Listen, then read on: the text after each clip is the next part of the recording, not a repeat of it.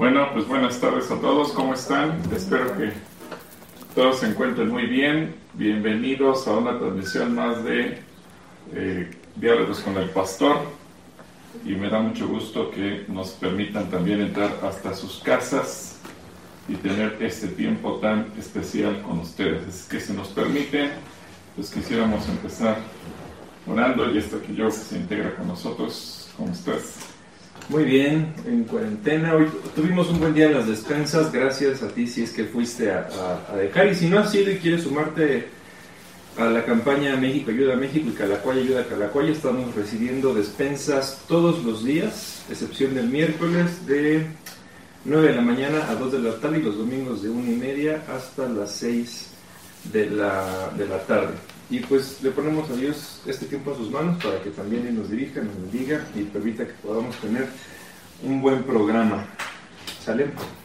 Entonces, Señor, gracias porque eres bueno, gracias porque también nos permites estar con salud y estar bien. Te pedimos que este programa pueda ser eh, de beneficio para las personas que nos están viendo, que también eh, podamos escuchar diferentes preguntas que sean eh, interesantes y que también las respuestas nos hablen y podamos escuchar directamente tu corazón. Gracias porque podemos eh, conectarnos a las diferentes casas y ponemos en tus manos todo esto, Señor. En el nombre de Jesús. Amén. Bueno, pues quedaron pendientes algunas preguntas, bueno, muchas preguntas de la semana pasada eh, de, de YouTube, pero vamos a ir viendo si hay todavía, bueno, si ya empiezan a, escribir en, el programa de hoy. Aunque me equivoqué, lo mandé por, el, por mi, la red mía, pero ya lo puse también en Calacual. Sí, creo que, creo que no me sale. Bueno, ahorita en lo que resolvemos eso, ¿por qué no puedo ver los comentarios? Bueno. Se la mía.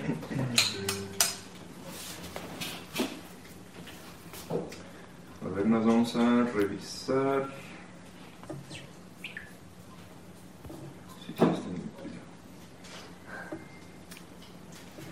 Bueno, preguntan, la primera pregunta ya llegó una silla. Eh, Verónica López pregunta, me comentan que había antes había un servicio de cuestionarios bíblicos. Quisiera saber si todavía existen y cómo los puedo adquirir todavía, pero ese formato pues obviamente ha ido evolucionando porque ahora lo que estamos manejando es un club de lectura bíblica.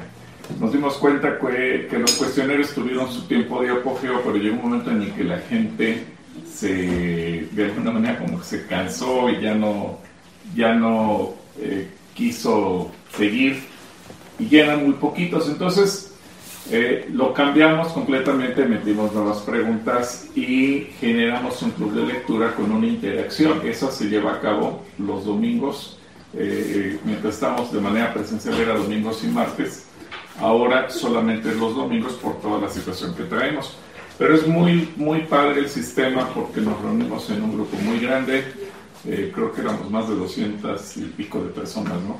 Bueno, eh, sí, sí llegaron y, casi 300. Casi 300 y, y de ahí hacíamos pequeños grupos eh, de cinco personas y poníamos a leer la Biblia y a, hacerse entre ellos comentarios, preguntas y nosotros generábamos un cuestionario electrónico por Google Forms de tal manera que tú respondas y generamos la calificación. No importa dónde vivas, si tú estás interesado, ya sea que nos estés viendo por Facebook, YouTube o Instagram. Si te interesa, eh, escríbenos en privado y te mandamos la liga para que te puedas inscribir. Ahorita vamos, me parece que en el libro de primer libro, en el primer libro de Samuel, si no me equivoco, y con mucho gusto te puedes integrar y seguramente va a ser de mucha bendición para Y es gratis también. Es gratis, no se cuesta, no cuesta absolutamente nada. Es gratis. Bueno, ya están llegando dos preguntas a Instagram. La primera es de eh, Claudio. Y Claudio nos, nos pide entender mejor Isaías 50:40, que dice, mañana tras mañana me despierta y me abre y me abre el entendimiento. Eso quiere decir que nos levantamos porque Dios nos despierta. Dios nos despierta cada mañana. ¿Isaías qué dijo? 50-40. Ese 54, ¿por qué? Bueno, no hay tantos versículos. Jehová el Señor me dio lengua de sabios para saber hablar palabras alcanzado, despertar a mañana tras mañana, despertar a mi oído para que oiga como los sabios. Y déjame leértelo en otra. ¿Qué dice? Claudia Benítez, para entender el pasaje o nos incita a buscarlo. Ah, si, si es, es el pasaje más bien nos, nos lleva a buscar a, a Dios o, o, o, a qué se refiere. Sí, vamos a leerlo en otra versión de la Biblia para que lo entiendan mejor, Claudio, que dice, a la madre de ustedes yo la repudié, ¿dónde está el acta de divorcio? ¿A cuál de mis acreedores los he vendido? Eh, por causa de sus iniquidades fueron ustedes vendidos, por las transgresiones de ustedes fue despedida su madre. ¿Por qué no había nadie cuando vine? ¿Por qué nadie respondió cuando llamé? Tan corta es mi mano que no puede rescatar, me falta acaso fuerza para liberarlos. Yo seco el mar con una simple reprensión y convierto los ríos en el desierto. Por falta de agua los, sus peces se pudren y se mueren de sed. A los cielos los revisto de tinieblas y los cubro de ceniza. El Señor Omnipotente me ha concedido tener una lengua instruida para sostener con mi palabra al fatigado. Todas las mañanas me despierta y también me despierta el oído para que escuche como los discípulos. Obviamente el Señor te está animando a que tú lo busques y que cada mañana cuando tú te levantes también le prestes atención a lo que Él te quiere decir a través de su palabra. Eh, es, es hermoso, pero el hábito de la lectura bíblica no es solamente cumplir con un calendario o pensar religiosamente que tengo que leer la Biblia, sino Dios me va a castigar. No, Dios no te va a castigar, no pasa nada si no lees la Biblia. Pero eh, hablando en términos de un castigo o algo malo que Dios te pueda hacer, no. Lo que ocurre es que todos los días Dios te quiere hablar. Cuando tú te levantas, si tú lees tu Biblia, Dios te va a hablar. Ese es su propósito. Si no lees la Biblia, Dios no te castiga. Pero también te pierdes la bendición y el privilegio de que Dios te hable. Bueno, este fin de semana les recordamos que tenemos Cena del Señor y respecto a lo que leíste nos, y a la Cena del Señor nos llega una pregunta. Erika en Instagram nos pregunta, eh, ¿puedo tomar la Cena del Señor si estoy separada de mi esposo? Él pidió el divorcio por adulterio. Y Marcelo Díaz de Argentina nos manda saludos. Hola, mi querido Marcelo. Es un, gusto, es un gusto saludar al buen Marcelo, que siempre es una bendición compartir contigo. Y respecto a la cena del Señor, bueno, mientras tu corazón esté sano y no guardes rencor, resentimiento, odio o alguna situación así, no hay ningún problema. El hecho de que estés separada no te impide que, lo, que tomes la cena, que participes de ella. Pero el único impedimento es tener algo en contra de alguien, algo en tu corazón que estés anidando algún tipo de resentimiento, rencor, odio o algún otro sentimiento o animadversión en contra de alguien, mira, es mejor en ese momento de tener para poder sanar esa parte de tu corazón. Recuerda lo que dice 1 Corintios y no eh, echarse unos juicios sobre sí mismo por tomar la cena del Señor indignamente, pero él está separado y sobre todo si tu esposo fue el que te demandó el divorcio, entonces eso, eso no te quita la dignidad de poder participar de la cena. Que ya está en Facebook también el video para que la gente sepa hacer el pan. ¿eh? Sí, está, lo recompartimos, el video lo, publicamos originalmente en abril y y, ya está, lo, recompartimos ahí para que puedan verlo. Es bien fácil, se hace con harina, aceite de oliva y un poquito de agua. No necesitan otra cosa, es bien sencillo. Bueno, em, vamos con otra pregunta. Y Alfonso. Alfonso. Bueno, ya están diciendo que no encontraban el, el, video que está eh, acá, en, que no está en Calacuaya, pero bueno. Eh, Alfonso pregunta, ¿las personas que ven demonios tienen el don de discernimiento de espíritus? Mm, es una pregunta con doble respuesta.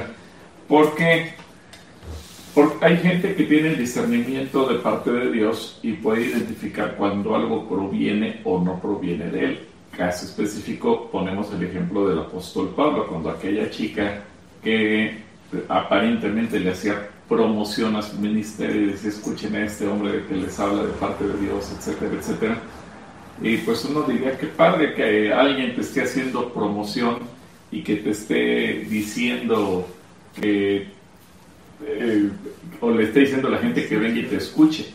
La cuestión que yo veo aquí es que el apóstol Pablo tuvo el discernimiento necesario como para entender que eso no venía de parte de Dios, que no era un espíritu sano, un espíritu correcto, sino que más bien era un demonio. Por eso él se voltea y la reprende cuando dice Lucas en su narración que se cansó de lo que estaba pasando y le reprendió. Pero hay gente que también me ha tocado atender que a veces ve demonios y cosas extrañas, pero a veces porque estaba bajo la influencia de drogas, o a veces porque ha tenido mucho contacto con el ocultismo. Y es curioso, pero hay gente que, fíjate bien, muchas veces lo que eh, ha sido tanto su involucrarse en el ocultismo que cuando llega Cristo, si no ha sido sanado, restaurado, todo aquello que traía del pasado, pues suele confundirlo es más, hay gente que a mí me ha dicho, pues gracias a Dios que antes estuve en el ocultismo y porque eso me ha dado la capacidad ahora de, entender mejor eso. No, no, no, no, no se trata de eso. No, no es mezclar el pasado con el presente, absolutamente no. Entonces, sí hay, hay gente que tiene el don espiritual, eso es innegable, pero también hay gente que a veces ve cosas, pero producido por otro tipo de situaciones. Muy bien. Ofe León nos pregunta, tengo una pregunta. Efesios 6, 12, ¿cuáles, ¿cuáles son esos principados y cómo funcionan sobre la humanidad? Creo que esta ya la habíamos contestado, pero mejor quieres agregar alguna... Efesios 6, 12. Bueno, es que hay muchísimos principados y muchísimas potestades. Eh, por ejemplo, no tenemos lucha contra sangre y carne, sino contra principados, contra potestades, contra los huestes espirituales, huestes de las tinieblas de este siglo y contra huestes espirituales de maldad en las regiones celestes. Aquí lo que el Espíritu Santo inspira a Pablo es saber que nuestros enemigos no son personas de carne y hueso, porque todo ser humano es sujeto de redención. Ahora, los principados que pueden mover a esa gente se pueden manifestar de muchísimas maneras. Yo pondré el ejemplo de lo que actualmente se está viviendo en el mundo entero, el principado de la muerte. Es, son, fortalezas y principados de, maldad y que se presentan disfrazados de muchas maneras. Por ejemplo, no te dicen te voy a asesinar o voy a buscar generar una ley para asesinar gente. No, porque lo manejan con un lenguaje tan sutil dicen, bueno, pues mira, vamos a, abrogar por los derechos de las mujeres y la mujer tiene derecho a decidir sobre su propio cuerpo y dentro de esos derechos dicen, pues puede abortar. Y entonces se le dan los derechos de matar a su propio hijo. O bien, ahora que estamos en esta situación de la pandemia, curiosamente ha, ha atacado más fuerte a aquellos contra los que vienen esas leyes de muerte por misericordia, muerte asistida, muerte, eh, como más le llaman, muerte digna. Y, el decir nos estorba a los viejos porque ya nos está costando mucho su pensión, está costando mucho su atención médica, nos cuesta mucho los diabéticos, nos cuestan mucho los enfermedades, los enfermos con alguna enfermedad terminal, nos cuesta mucho las personas con alguna discapacidad.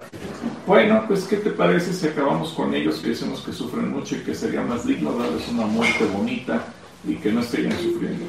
Mentiras. Pero eso va disfrazando de derechos. Ahora, obviamente, Dios quisiera que esos seres humanos que proponen esas iniciativas en los congresos de cada país o los que las gestan desde la OEA o desde la ONU, ellos también alcanzan un día la salvación, porque Cristo murió también por ellos. Pero ellos son movidos como títeres por esos principados espirituales, que es realmente contra los que tenemos la verdadera lucha. Entonces, los principados se manifiestan a través de personas, pero tenemos que tener un entendimiento. Nuestros enemigos no son las personas, porque esas personas, igual que tú y que yo, están sujetas a la redención por la sangre preciosa de Cristo Jesús cuando ellos se arrepientan de sus pecados. El propio Pablo es un ejemplo, ¿no? Él perseguía a la iglesia, mataba a cristianos. Cuando Cristo lo alcanza, se convierte en un instrumento extraordinario del Evangelio. Bueno, acá hay una, eh, una pregunta de Edwin que dice, se predicaba desde los púlpitos cuando todo estaba bien, ir por todo el mundo y predicar el Evangelio. Hoy se predica, quédate en casa. La orden era brillar en medio de la oscuridad. Era el momento exacto para brillar como iglesia. ¿Alguna opinión? ¿Qué le dirías a Edwin? Bueno, esto lo hemos repetido en muchas de las transmisiones que hemos tenido. Quizás ahorita nos sentimos incómodos porque teníamos una sola eh, manera de pensar en cuanto a la reunión y a la predicación y demás. Pero yo creo que ahorita la iglesia ha tomado también otro enfoque en cuanto a globalizarse en un sentido de tener relación unos con otros. Relación que pese a existir las redes sociales no teníamos y que ahorita yo veo que pastores en México, simplemente en México, empiezan a tener reuniones de oración y nos involucramos unos a otros, una, dos, tres veces por semana, pastores de jóvenes, pastores de iglesias generales, mujeres, varones, etc. Entonces empiezan a surgir esos movimientos de oración. Y qué padre cuando esas reuniones se empiezan a generar hacia otros países. Ahora, eso es una forma en que no sabíamos hacer iglesia, no estábamos brillando aún en medio de todo lo que tiene que ver con la globalización y las redes sociales. Hoy estamos aprendiendo de ello. Ahora, hace ocho días o, el martes de la semana pasada, presentábamos las notas de hace 102 años. Edwin, si puedes ver el programa sería interesante. Y comenzamos con Eclesiastes 15 que todos los sucesos del presente ya ocurrieron en el pasado. Y nos fuimos a la hemeroteca de diferentes países, Argentina, eh, Guayaquil, eh, la ciudad de Puebla aquí en México, la Ciudad de México, Los Ángeles, eh, Londres, España, y vimos que en 1918, cuando estaba la gripe española en todo su apogeo, las noticias eran las noticias del 2020, exactamente los mismos titulares. Con toda la curva, los... Las curvas, vimos las gráficas que ahí presentaba la gente con sus cubrebocas y las recomendaciones, los hospitales, los panteones. Y vimos que las recomendaciones que hacían era no vayas a la iglesia, no vayas a fiestas, no vayas a teatros, no vayas a eventos deportivos, no vayas a nada donde haya reuniones masivas. Y obviamente ahora lo vivimos de una manera quizás un poquito diferente porque estamos, ellos no tenían las redes sociales para comunicarse, nosotros sí.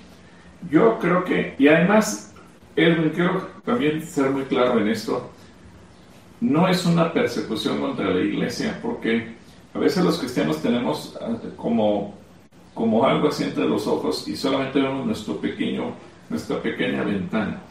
Si tú ves, lo mismo lo están sufriendo empresarios, comerciantes eh, de todo tipo, restaurantes, hoteles, cines, eh, actores que hacen teatro en vivo, eh, eventos deportivos de todo tipo. Les recuerdo que se suspendieron los Juegos Olímpicos. Es decir, la epidemia tuvo unos alcances increíbles nos tocó un año de, eventos deportivos importantes, eh, la Fórmula 1, etcétera, etcétera, etcétera. Por donde lo veas, el mundo ha sido golpeado por esta pandemia, pero hoy, igual que en las epidemias del pasado, la recomendación ha sido la sana distancia. Y Edwin, con esto concluyo. Hemos repetido muchas veces lo que dice el libro de Levítico leyes que a lo mejor nosotros se nos hacen un poco crueles cuando el Señor habla de determinadas enfermedades y que había que mantener aislado al enfermo. Eso equivalía a una sana distancia. históricamente, y yo te invito a que tú lo revises, el pueblo que siempre fue el ejemplo para el mundo entero y que fue el menos contagiado fue, fue el pueblo judío porque era el que se guardaba de acuerdo al Levítico. Por eso cuando veían que todo el mundo se enfermaba, incluso los grupos más religiosos no se dejaban de congregar y generaban un contagio impresionante, pues decían, los, esta era la mentalidad, si nosotros vamos al templo y nos contagiamos y Dios no nos guarda, pues a lo mejor es porque los judíos tienen pacto con el diablo que ellos no se enferman. No, no era eso, era simplemente que ellos siguieron principios bíblicos de mantener distancia y Dios los guardó. Y los imprudentes que pensaron es que a fuerzas tenemos que estar reunidos, pues fueron los que pagaban las consecuencias. Así es que esa es mi opinión, mi querido Edwin. Te voy a acomodar este micrófono más cerca porque hay unos que dicen que no escuchan. escuchan? Okay. Aquí vamos a ponerlo, a ver si ahí mejora, porque piensan que le podemos como, no hay perilla para subir o bajar. Lo voy a poner aquí para que lo escuchen, lo escuchen las voces de los dos. Ok. Ok. A ver, espera, déjame lo volteo. A ver, sí, bueno, esperemos ahí escuchen okay. mejor. Um, hay una, acá, vamos, vamos, ya hay varias que están acumulando tanto en Instagram, como en YouTube. Les pedimos paciencia, por favor, de repente llegan un chorro de preguntas y, y, es bueno que las den, nada más que a veces no nos dan tiempo de contestarlas todas. Y en, en YouTube, esta pregunta la voy a leer porque también la hicieron la semana pasada y no alcanzamos a leerla, pero Mayra nos pregunta, eh, un consejo, por favor. Iba a abrir un restaurante y tuve que detenerlo por el COVID. Necesito invertir una cantidad considerable de dinero, pero mi temor es arriesgar la inversión. ¿Qué sería lo más sabio de hacer? Esperar. Espérate a que pase el COVID porque eh, si tú estás revisando las políticas, si tú estás en México, eh, y, pero creo que son las mismas en diferentes partes del mundo, incluyendo Argentina, donde nos mira Marcelo y otros más. Eh, yo creo que si tú miras las políticas gubernamentales en torno al regreso a la actividad económica, la parte de restaurantes está contemplada dentro de la segunda fase, no, no está considerada como una actividad esencial.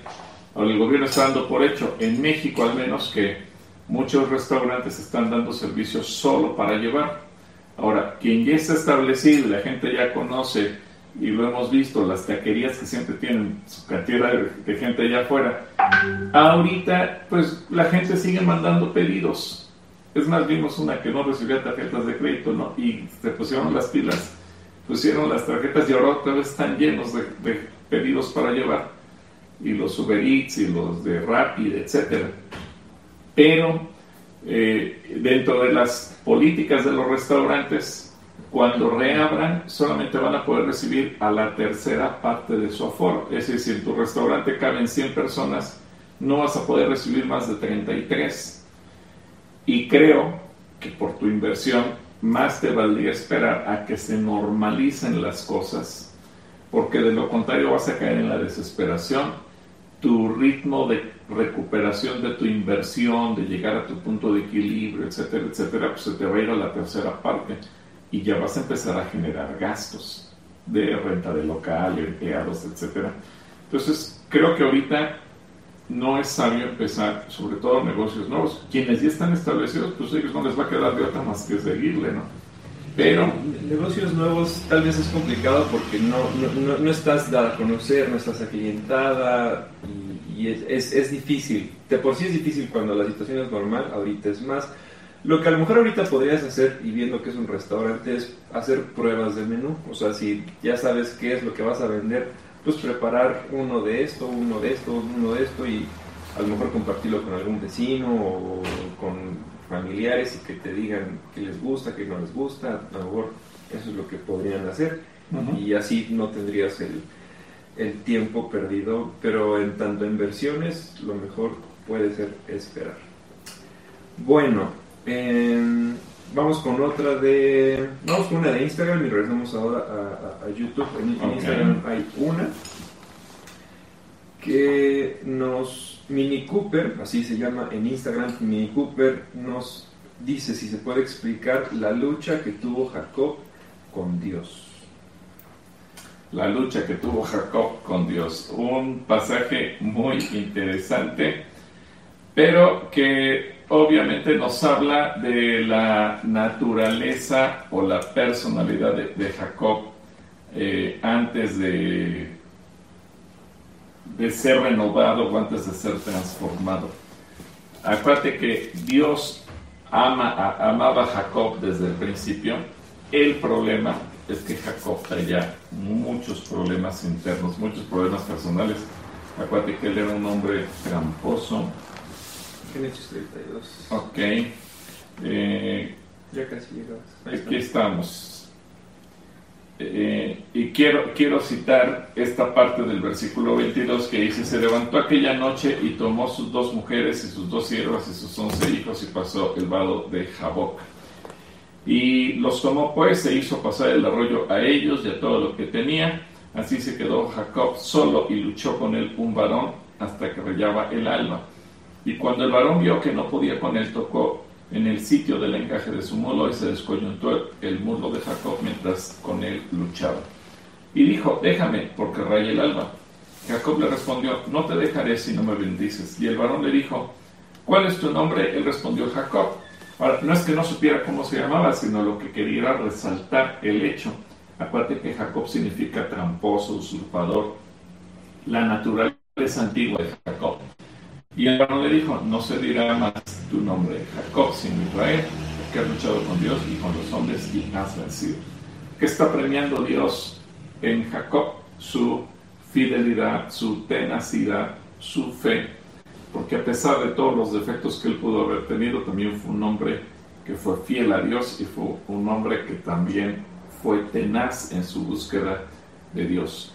Fue tenaz en la búsqueda de la bendición, fue tenaz en todos los sentidos y obviamente ahora Dios está diciendo, tú has luchado y has vencido. Pero es una lucha que, representa también lo que cada uno de nosotros vivimos, porque cuando queremos dejar atrás nuestro pasado, nuestra manera de ser eh, pecadora, carnal, nuestra naturaleza humana que nos cuesta trabajo, pues son luchas y a veces no estamos muy de acuerdo con lo que Dios nos dice o pide y batallamos con nosotros, con nuestro carácter, con nuestros pecados internos, con nuestra propia naturaleza. Y esa lucha que tuvo Jacob, pues es la lucha que todo creyente tenemos, desprendernos de nuestra naturaleza, que no le agrada a Dios nuestra naturaleza, que tanto daño hace, le hace a la gente, le, le hacemos a, a los demás, nos hacemos a nosotros mismos, pero Dios, a pesar de todo, nos quiere dar la oportunidad de tomar una nueva naturaleza. ¿Sí? Muy bien. Bueno, em, vamos, vamos a contestar otra de, YouTube y nos vamos a Facebook, porque ahí también hay, hay algunas preguntas. Bueno, Emanuel Casares, saludos a Emma, pregunta si no está en Facebook. Sí está, pero está hoy por una confusión técnica, se está transmitiendo en la página de Gilberto, en la página de Gilberto, y está el programa en Facebook. Em, este está interesante. Elena dice, Dios hizo a Adán y Eva y los puso en el paraíso, cuando los, pero cuando los expulsó de ahí, ¿Había otros seres humanos en el lugar donde los puso? ¿Y cuál es el origen de esos otros seres humanos? No, no había otros seres humanos. Somos una creación única, una creación que obviamente todos descendemos de Adán y de Eva y por eso todos tenemos una naturaleza de pecado igual que ellos.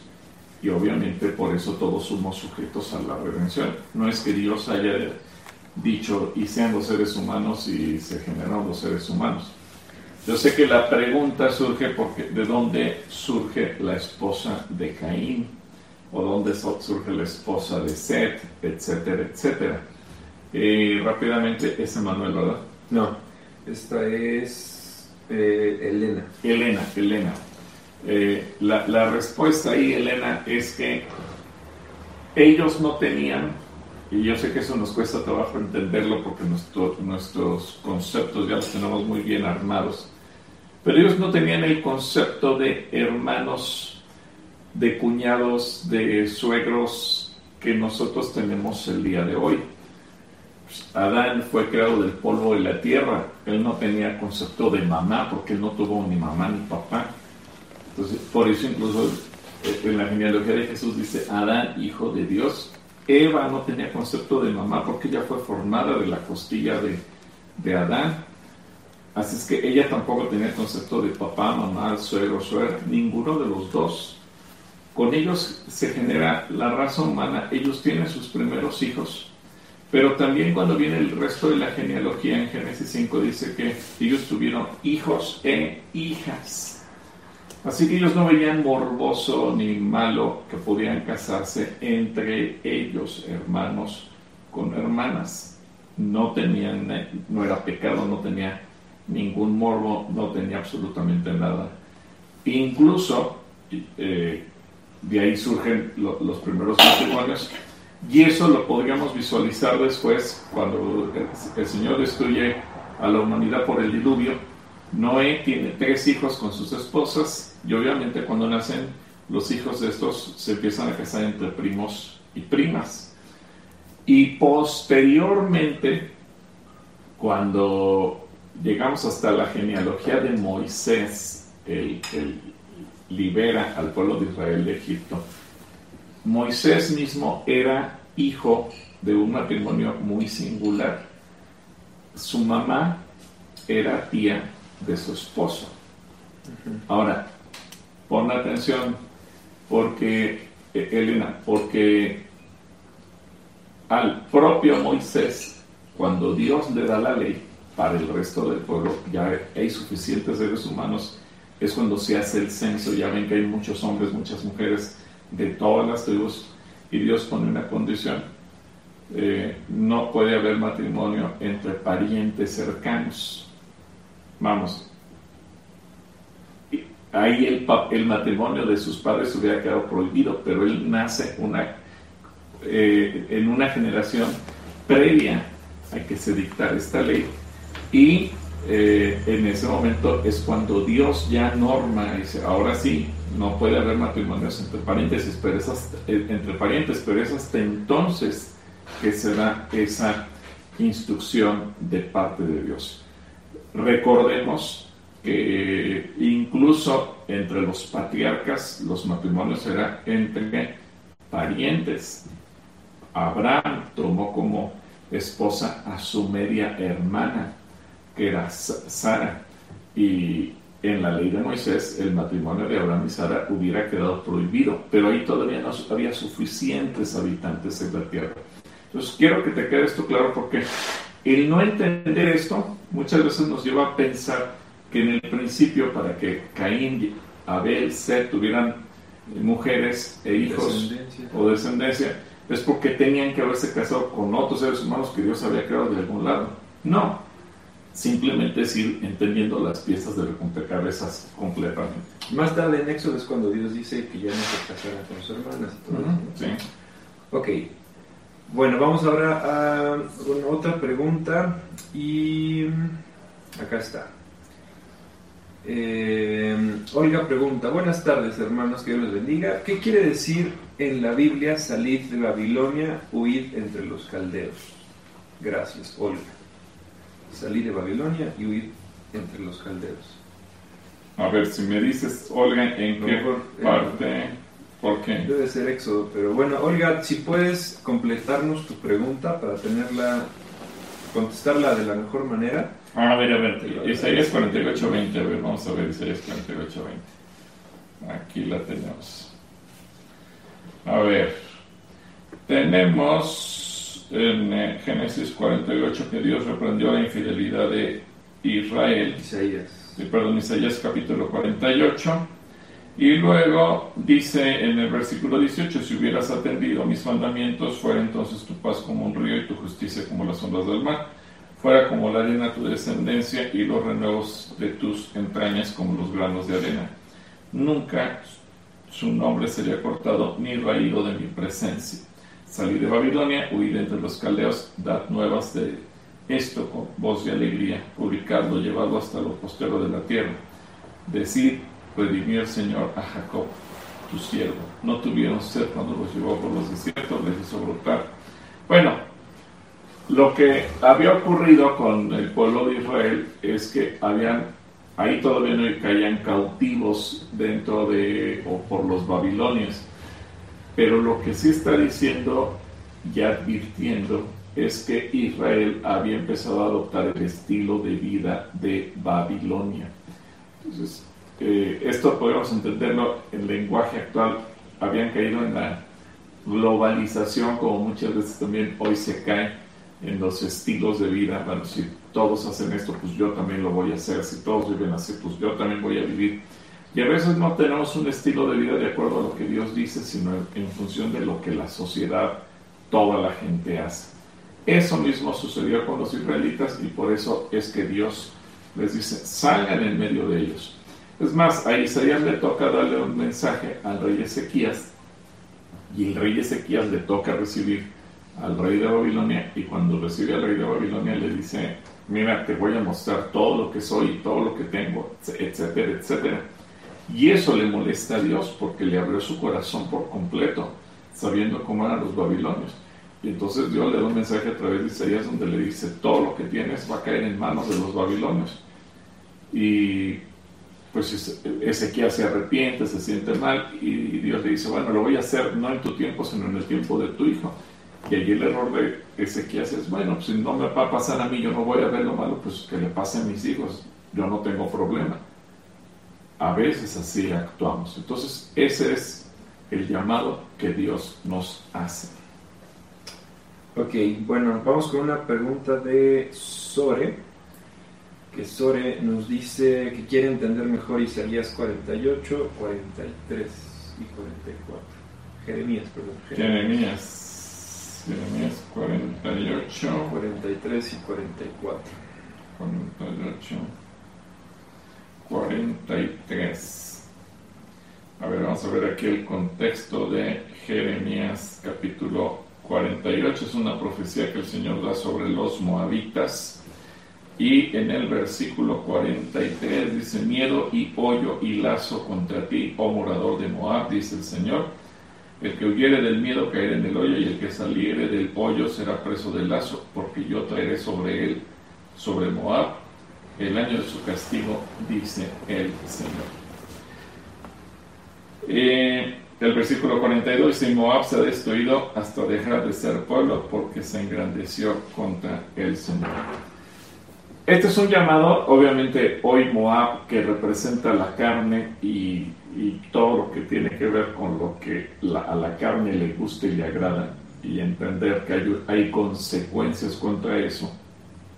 Ahora el llamado podría ser también a nuestra generación, tomando en cuenta dos factores que quise mencionar. Uno, la carne, por cuanto es Moab. Es muchas veces los cristianos o la gente de este tiempo pues seguimos viviendo según la carne. Y segundo, eh, la rebelión o la altanería, una actitud en contra de Dios. ¿Y qué dice aquel Señor? Bueno, mira, cuando viene el juicio de Dios, Ahora hay que entender que el juicio de Dios no necesariamente es porque nos quiere destruir, sino porque nos quiere dar la oportunidad de la salvación y del arrepentimiento. Pero a lo mejor Dios está tratando con una persona y te das cuenta que aparentemente libra esa circunstancia y entonces vendrá otra. Y a lo mejor la vuelve a librar de esa otra y le vendrá otra más. Y el Señor dice, bueno, la gente va a huir con miedo, pero va a caer contra un hoyo. Y si no se cae en el hoyo o se levanta del hoyo, pues vendrá un lazo. Y el que no caiga en el lazo, pues va a caer preso de alguna manera. Es decir, lo que Dios está diciendo, cuando Él decide poner su dedo con, con alguien para atraerlo, o para disciplinarlo, o para castigarlo en el caso del pecado, o porque le quiere llamar al arrepentimiento y la salvación, no se a escapar de la mano de Dios. Y aclaro lo del arrepentimiento, porque a veces Dios está duro y duro y duro y duro, y es que a veces uno es terco y sigue y, no quiere nada con Dios, y uno cree que es más inteligente que Dios y le va a dar la vuelta a Dios. Y no es que Dios te quiera destruir, no, entendamos eso. Lo que sucede es que Dios nos quiere dar la oportunidad de arrepentimiento para salvación. Pero si no es por una, será por otra. Y si te crees muy listo o con muy buena suerte como para haber escapado de una, te alcanzará la siguiente, pero te alcanzará. Tenemos em, dos em, acciones de gracias, según lo que predicaste el domingo de las oraciones contestadas. La primera es de Eloy Morales que dice, el martes temía por mi salud, el pastor me dijo que Dios quiere mi salud y así es, hoy mi electrocardiograma y estudio de sangre, el doctor me ha dicho que estoy 100% bien de salud. Gloria a Dios, felicidades. Gracias a Dios y bueno, está contento porque eso fue lo que se le dijo. Y también en YouTube eh, Fritz nos dice que comenzó a vender pizzas lasañas y pan y ahora le, está yendo le está yendo le está yendo bien durante este tiempo. Qué bueno felicidades Fritz. Gracias qué bueno y gracias por compartir también eso con nosotros y Fritz siempre tiene el talento de la cocina. Qué bueno que me da gusto Fritz. Estuvimos orando. Hemos estado orando por Fritz también. Bueno ahora también nos preguntan si y este, este, este también ya lo habíamos contestado pero a lo mejor podemos comentar alguna otra cosa. ¿Es cierto que orar eh, a las 3 de la mañana es mejor? Bueno, yo creo que la mejor hora es cuando nadie te interrumpe. Hay gente que dice, yo voy a orar a las 10 de la mañana, así pero a las 10 de la mañana ya tienes llamadas telefónicas, actividades y ya no te puedes concentrar. Si a las 3 de la mañana puedes hacerlo, pues hazlo. Hay gente que a las 3 me dice, hermano, es que a lo mejor me quedo dormido bueno, cada quien tenemos que buscar el mejor horario. A lo mejor dices a las 5 de la mañana ya dormí suficientes horas y creo que estoy más despierto o con mayor capacidad. Hazlo. Hay gente que dice, pues es que a lo mejor la única hora que tengo disponible es a las 8 de la noche porque ya terminé mis actividades del día y es cuando me siento y a gusto puedo orar. Hazlo. Ciertamente, iniciar el día orando pues es extraordinario, pero yo creo que tampoco podemos ser tan religiosos de, decir solamente tal hora, porque tenemos un Dios que no tiene problema de recibirnos en su presencia, en el lugar santísimo a la hora que sea. Ahora, la gran pregunta, ¿qué horas son para Dios? para mí ahorita son las 10 para las 6 de la tarde, pero a lo mejor en Israel son ahorita las 2 de la mañana y a lo mejor en China son las 7 de la mañana. O sea, yo creo que la hora que tú ores a Dios, lo que le gusta es simplemente que tú le hables. Y eso va a generar una relación tuya con Dios. Y ahora a quienes les gusta orar temprano porque hacen el esfuerzo, lo buscan el espacio y, se levantan temprano. Ahora hay algo interesante, a veces uno se despierta de madrugada y obviamente mi consejo es no te quedes eh, triste diciendo, ah, es que tengo insomnio, no sé por qué razón me despierto y tengo el, ojo pelón y no puedo dormir. Si despiertas a madrugada, mi consejo es ponte a orar. Aprovecha el tiempo. Seguramente el Espíritu Santo también te está interrumpiendo en tu sueño porque quiere que ores, que intercedas, que tengas comunión con Él, que lo alabes, lo que sea. Ahora, si, estás casado, casada, pues salte de tu recámara para que no, no despiertes a tu cónyuge y si es que quieres orar en voz audible o, lo vas a hacer en el espíritu, ya dependiendo cómo lo hagas para que tampoco interrumpas el sueño de los demás. Magali Vázquez nos dicen, y estamos ya a unos 15 minutos de terminar, entonces vamos a darle velocidad. Magali Vázquez dice, estoy leyendo Apocalipsis con mis hijos, pero es muy confuso, no logro entender muchas cosas. ¿Habrá un estudio en línea de este libro? Mira, yo creo que yo no te quiero recomendar estudios en línea, Magali, porque eh, tal vez termines de confundirte más. Simplemente háblale a tus hijos también de las cosas buenas que va a haber durante los tiempos finales. Eh, eh, Apocalipsis es una lección muy interesante que aún en los tiempos finales Dios le va a dar oportunidad de arrepentimiento a la gente. Pero también nos dice Apocalipsis que a pesar de lo que va a pasar, Muchos, en lugar de creer en Dios, renegarán de Él y lo maldecirán. Lee con tus hijos, simplemente son cosas que poco a poco el Señor va a ir revelando, que nos va mostrando. Pregúntales a ellos si entendieron algo de lo que han leído, a veces te va a sorprender lo que tus hijos van a entender, porque Jesucristo dice que el Señor se revela a los niños. A veces nosotros creemos que somos los que les vamos a explicar a ellos, y la sorpresa es cuando los niños nos explican a nosotros y cuando nos dicen su lógica, decimos, ay, eso no lo había pensado. Pregúntales a ellos, no te metas a estudios en línea porque vas a encontrar también cosas tan extrañas que a lo mejor tú misma terminas hecha más bolas. Ok, bueno, ahora Carmen Rojas nos dice, pastor, es bueno que yo esté, que yo piense heredar a uno de mis yernos, que lo veo que es sabio, pues él no sabe que pienso así, pero ya le yo le conté que el yerno de usted fue sabio y le dejó a cargo de la iglesia. ¿Es, es bueno que piensen en heredar a los yernos?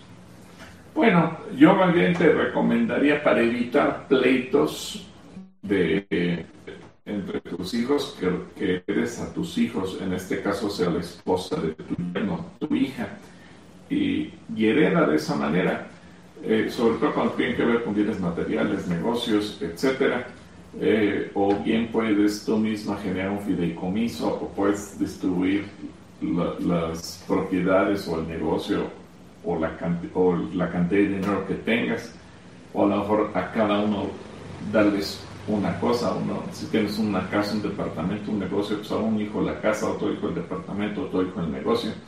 Es decir, repartir. Pero si solamente le heredas a tu yerno, pues vas a generar pleitos con los otros hijos. Y yo me he visto que muchas veces las familias se destruyen por las herencias cuando los padres han fallecido y entonces todos los valores que puede tener una familia se pierden cuando les entre el interés económico.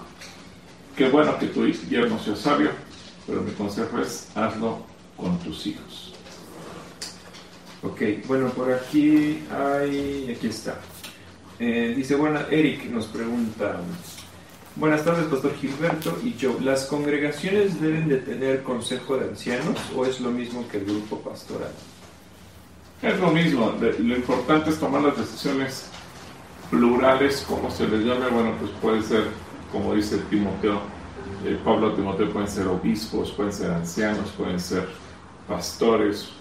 Es el nombre puede, dependiendo la traducción bíblica que estés utilizando, puede cambiar. Eh, lo importante es que haya un cuerpo, un consejo, un grupo de liderazgo, que todos tomen las decisiones en consenso y no sea una sola persona porque eso le va a dar salud a la iglesia en todos los sentidos. Eh, retomando la pregunta de, la, herencia para el yerno, nos escribe un abogado y nos pone que si cree que la hija puede desperdiciar la herencia, se puede poner al yerno como albacea. Ah, bueno, gracias, gracias abogado. Gracias. Te agradezco mucho tu consejo. Bueno, siempre es importante escuchar la voz de los expertos. que... Vamos a hacer diálogos con abogados, ¿no? Sí, diálogos con ah, Ok, aquí había otra pregunta. Acá está. Dice, buenas, Manuel, este es Manuel. Dice, buenas tardes, pastor. Orando pregunté, ¿qué debo hacer o qué quieres que yo haga? y tuve un sueño en el cual me iba de mi casa y dos días después pregunté lo mismo y tuve casi el mismo sueño igual al primero. Y de repente, de repente sentí la necesidad de leer Timoteo, mas no entiendo qué debo de hacer o, qué, o, si, o si esto significa algo. Bueno, Manuel, aquí sería interesante ver varias cosas en tu vida. Eres casado, eres soltero, si el Señor te dice que te vayas de tu casa, si te dijo si te tienes que ir con tu esposa, obviamente no la puedes dejar a ella. Es como cuando Dios le dijo a Abraham, vete de tu tierra y de tu parentela. Bueno, no se fue solo y le dijo a Sara, espérame tantito y, voy y vengo. No, se la llevó consigo y obviamente emprendieron la aventura juntos. Eh, y obviamente aquí habría muchas preguntas en torno a qué te está diciendo, para qué te lo está diciendo y cómo tú puedes interpretar eso. Ahora, cuando uno tiene sueños, también recuerda que a veces depende mucho de lo que uno esté pensando, de la influencia que pueden tener los sueños. eh, porque tampoco se trata de salir huyendo de alguna situación de tu propia casa. Entonces sería interesante conocer más el contexto, qué es lo que tú le estás pidiendo a Dios en cuanto a, a misión o actividad que tienes que desarrollar en tu vida, porque eso nos daría mayor luz. Bueno, y Giovanni nos dice, ¿el ayuno de cuántas horas consiste? ¿Y solo los que están bautizados lo pueden hacer o también las personas o todos en general? No, cualquier persona puede ayunar. ¿Y cuánto tiempo dura el Eh, ayuno? pues por lo menos debe de ser un ayuno de 24 horas. Digo, dice, pues voy a ayunar, mi, mi ayuno comenzó a las 8 de la mañana y terminó a las 2 de la tarde. Pues no, es el tiempo normal que uno tarda de desayunar y comer. Yo creo que para que un ayuno tenga sentido tendría que ser por lo menos de 24 horas, un día entero, de decir no voy a comer nada para poder estar más sensible a la voz de Dios, a lo que Él me quiera decir, etcétera, etcétera. ¿Quién puede ayunar? Cualquiera. Recuerden el libro de Jonás, cuando Jonás llevó un mensaje muy duro de parte de Dios y, y un mensaje a un pueblo, a- a- ahí sí eran los babilonios, el pueblo de Nínive, y cuando les dice, de aquí a 40 días los voy a destruir, al rey le da tanto temor, y, y es ahí donde vemos el llamado al arrepentimiento, que él toma conciencia de Dios, del pecado del pueblo, del pecado de sí mismo y manda ayunar a todos. Pero él, él sí se voló la barda, como decimos los mexicanos, porque él mandó ayunar hasta los animales. Bueno, eso fue un ayuno total. Es está un ayuno total. parcial. Y sí, pero, pero lo que me refiero es que ayunaron todos y ninguno era creyente. Pero ese llamado del rey al ayuno, fíjate bien, Jonás no les dijo ayunen, Dios no le dijo a, a Jonás ve y diles que ayunen. El rey los llama a ayunar porque se da cuenta del pecado. Yo no sé si el pueblo hubiera dicho el rey está loco, pero al final de cuentas los ninivitas obedecieron a su rey, ayunaron todos ¿Y cuál fue el resultado? Que Dios se arrepintió del da- daño que les pensaba hacer y les dio la oportunidad del arrepentimiento. Bueno, nos quedan en Instagram, nos quedan cuatro minutos. Vámonos con esta pregunta que dice, bueno, Sergio, Sergio la hace. Y dice, me surgió una duda muy interesante para mí, o sea, para Sergio. Eh, ¿Usted como pastor ha estado en un exorcismo? ¿O como lo, o como lo, narra, lo narra la Biblia la expulsión de demonios, así como Jesús? Sí, sí, sí, me ha tocado estar presente en varias ocasiones donde sale, sale fuera algún demonio y cosas que realmente son Sorprendente. sorprendentes de cómo eh, eh, los demonios pueden tener atada a una persona y para la gloria de Dios esa gente es libre. Así que no tengas miedo, yo sé que es pensar o, escuchar que un demonio puede estar en una persona y yo voy a estar ahí presente. Pero acuérdate que la autoridad nos la ha dado el Señor y nosotros tenemos autoridad sobre el diablo y sobre sus secuaces. Así es que no tengas miedo. Si el Señor te, te permite estar en alguna reunión, obviamente hay que orar, hay que declarar la protección de Dios, pero la mejor protección es cuando uno está en santidad y vive en orden de parte de Dios y la autoridad es tuya para echar fuera a los demonios en el nombre de Jesús. Y eh, Itzel también nos pregunta, ¿es correcto que las personas cristianas acudan a los centros AA para tomar los 10 pasos? He escuchado que la gente acude, eh, que acude les acerca más a Dios y los libera de ataduras. Bueno, Los 10 eh, pasos. Tienes razón en el sentido de que hay gente que cuando no es cristiana y se acerca al- a los grupos de AA de autoayuda, muchas veces cuando hablan del, del ser supremo, etcétera, etcétera, se sensibilizan y terminan conociendo a Dios en alguna iglesia cristiana. Que un cristiano vaya a esos grupos, yo lo vería contraproducente porque se desenfoca del propósito. Uno, porque nosotros no creemos en un ser supremo, creemos en Dios, creemos en Jesucristo, que tiene nombre, Padre, Hijo y Espíritu Santo, Dios único y verdadero, el Dios de Israel. Eh, en, doble A se menciona un ser supremo por no mencionar el nombre de Dios, puede ser lo que sea. Número dos, eh, los grupos, no solamente doble A, sino neuróticos anónimos o, o adictos anónimos o los nombres que le ponen anónimos, lo que sea, pues regularmente tienen eh, un enfoque muy específico sobre una sola área.